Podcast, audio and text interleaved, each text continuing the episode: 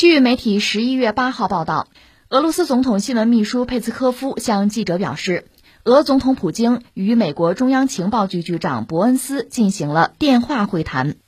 美国有线电视新闻网 CNN 此前援引消息人士的话说，伯恩斯前往莫斯科的目的是就乌克兰问题警告俄罗斯，并了解俄方意图。报道称。伯恩斯在访问俄罗斯之后，与乌克兰总统泽连斯基通了电话，以缓和基辅和莫斯科之间的紧张关系。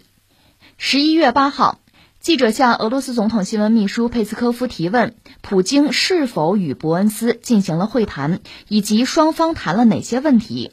佩斯科夫回答称：“是的，通过电话进行了这样的会谈，双方谈到双边关系、外交惯例方面的危机。”还就地区冲突交换了意见。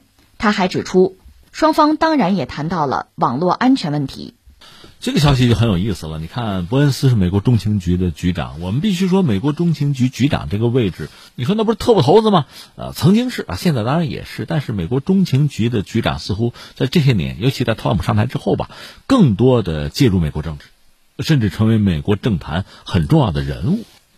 那么，在拜登上台之后吧，就是美国和俄罗斯这个关系其实变得更糟。美国也拉着欧盟，就欧洲国家和俄罗斯的关系和以前比吧，只能说更糟，而没有任何好转的迹象。在这个背景之下，双方的博弈啊，你来我往在加剧。你看到外交战啊，驱逐外交官，甚至等于说俄罗斯也切断了和北约的官方联系。这个形势啊，说急转直下有点过分，但是显然在更加趋冷。那在这个时候，美国中情局的局长跑到俄罗斯去访问。更有意思的是，这位跑到了俄罗斯，和普京，你说见个面吗？不见，不能见面，因为这有一个外交对等的原则吧。你不过是个中情局的局长，一个情报机构的头子嘛，特务头子嘛。你要和俄罗斯总统见面，那你说得遇到什么样的事儿啊？但是谈还是要谈嘛，那就通过电话谈嘛，反正不见面。这是俄罗斯方面放出来的消息，反正谈的内容还很广泛。因为这位伯恩斯啊，就是美国中情局局长，到俄罗斯，他也是肩负使命的，最主要的要威胁俄罗斯，警告俄罗斯，主要还是涉及到乌克兰问题吧。那你说能谈出什么结果来呢？因为中情局长这个角色、这个位置吧，他实际上也是处理具体问题吧。所以和普京如果对话和交流，如果真深入的谈的话，可能还是就一些具体问题，双方比较清晰一下对方的利益啊，声明一下彼此的红线呢，可能这些工作还可以做。但总的来说，就是美国在拜登上台之后，呃，对俄罗斯实际上是从这个遏制啊、打压的力度上是变本加厉的。虽然说双方元首也通过话，也见过面哈，呃，包括这个战略对话，它属于稳定性的对话，也算是举办过不止一次。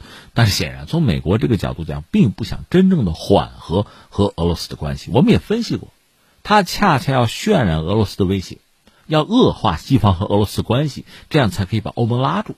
如果关系真的缓和，大家马放南山做生意去了，那你想，欧盟跑的肯定比美国快啊！这并不是美国乐见的一个局面。所以，俄罗斯必须是敌人，必须是对世界和平、对全球秩序的威胁，这个理儿才说得通，美国才可以继续把这个角色扮演下去。这我们就扯到另一件事情吧，就说这个呃 G 二零峰会。前不久，这个 G 二零峰会，这次峰会很有意思。中国的国家元首呢，因为就疫情原因嘛，我们是这样讲的嘛，没有出席，是国务委员兼外长王毅去的。至于俄罗斯方面的，普京也没有出席。所以这次 G 二零的这个元首峰会吧，呈现出一个新的样态，不多见。当然，有些西方媒体就猜测俄罗斯说，普京这个角色是不是根本已经看不上 G 二零峰会了？他是不是觉得这种就是 G 二零啊，二十个国家，实际上超过二十个啊，就大家凑在一起，国家元首凑在一起，是不是谈不出个什么所以然啊？他没兴趣吧？其实从我们这个角度看，恰恰相反，因为原来。G 七就是七大工业国曾经把俄罗斯拉进来，结果到了二零一四年克里米亚事件之后，又把人家踢出去。但那之后吧，俄罗斯和西方真正的就是对话，其实 G 二零是一个平台，呃，几乎是一个唯一的平台。所以显然俄罗斯很希望利用好这个平台，它有很多诉求嘛，对国际社会有很多发声。通过 G 二零峰会呢，也不失为一个好的选择。但是这次普京既然没有去，显然有他的道理。我们试着分析和猜测一下啊。一个呢，现在这个 G 二零峰会，就这次呢，就是美国人，就是拜登推动的这个力度比较大，显然也想成为主角。那显然，普京不想成为为他站台的一个人。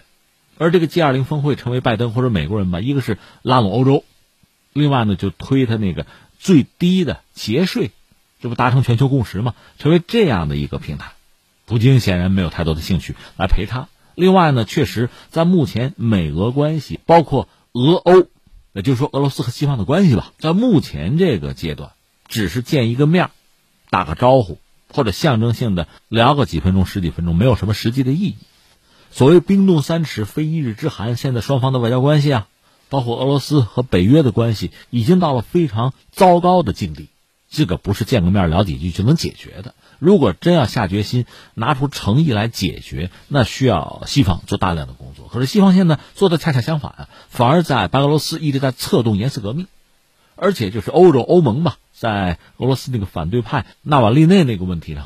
俄罗斯的矛盾基本上是不可调和的。另外还有一个不能忽略的因素是什么呢？就是现在欧洲在闹能源危机，很多人又开始指责俄罗斯嘛，你不是提价吗？讹诈吗？在这个当口，普京去了，除了遭遇一通指责以外，恐怕也没有什么所得所获，索性不去。当然，俄罗斯并非没有在 G 二零上的诉求啊。我看到一些报道讲有两个，一个当然和气候有关，因为很多国家，特别西方国家指责俄罗斯，你是个卖油气的，对吧？所以在气候问题上你不积极，俄罗斯并非没有自己的想法，也有自己的提议啊。但是一系列的方案呢，西方并不认同，他不可能认同嘛，这完全可以想象嘛。再有一个是什么呢？还涉及到疫情，因为俄罗斯研发了一款疫苗，就是那个卫星五号。我看到一个数据也吓一跳，就卫星五号覆盖的人群也达到四十亿，但是呃很多国家不承认，包括世界卫生组织也没有承认它。那这个疫苗你得承认我呀，因为不承认后患无穷啊。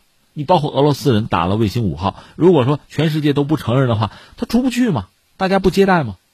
所以这个问题也需要做工作。可目前在 G 二零峰会，在这样一个这个调调、这样一个大背景下，普京也很难达成自己的愿望。这样最后我们看到的结果呢，就是最近这个状况，一个是 G 二零峰会，普京也没有去，因为刚才我们讲了，估计他判断是去了，没有任何成果可言。而且俄罗斯很多诉求不会被尊重，也不会达成。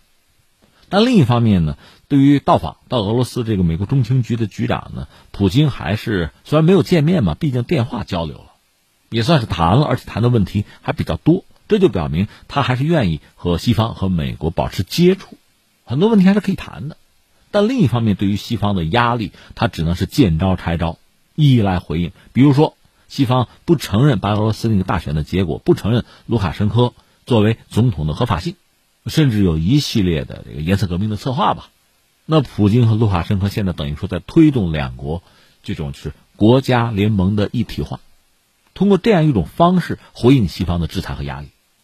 而且实际上我们讲呢，现在俄罗斯面对的外部环境啊，相当的险恶，它的地缘政治压力其实是比较大的。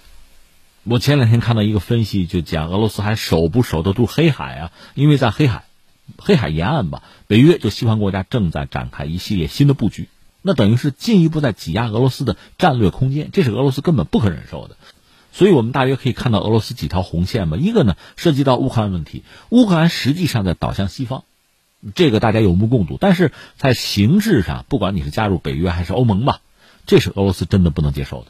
所以这可以看作是一道底线或者红线。再就是白俄罗斯，如果发生了颜色革命，现在这个政权被推翻、被颠覆，这也是俄罗斯绝对不能接受的。但是我们看到 G20 峰会，普京没有去。